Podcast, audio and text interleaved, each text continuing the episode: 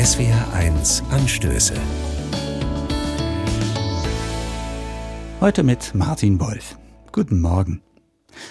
Sport im Fernsehen hat mich noch nie besonders interessiert.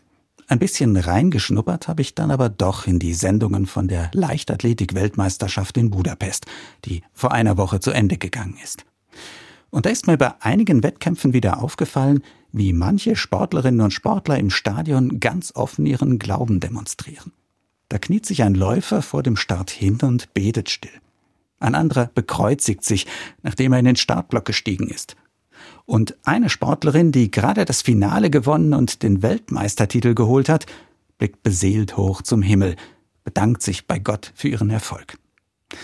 Szenen, wie man sie auch im Fußball immer wieder sieht wenn Spieler offenbar einen kurzen Moment lang Kontakt zu Gott suchen, sich vor dem Match oder nach einem Torerfolg auf dem Rasen bekreuzigen.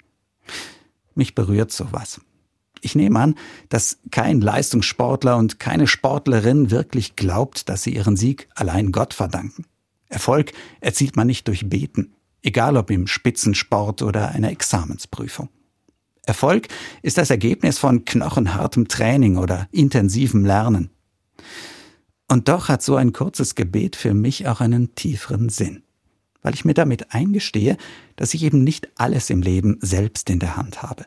Dass ich zwar mein Möglichstes geben, schuften und mich quälen kann, dass aber dennoch genug bleibt, das sich nur in Grenzen beeinflussen lässt. Meine Gesundheit etwa oder mein Leistungsvermögen. Der Rest ist Geschenk. Für gläubige Menschen ein Geschenk von Gott. Der frühere Nationalspieler und Fußballweltmeister Wolfgang Overath, eine echte Fußballlegende, ist gläubiger Christ. Er hat das vor kurzem so beschrieben. Am Spieltag habe ich immer vor dem Spiel gebetet, klar.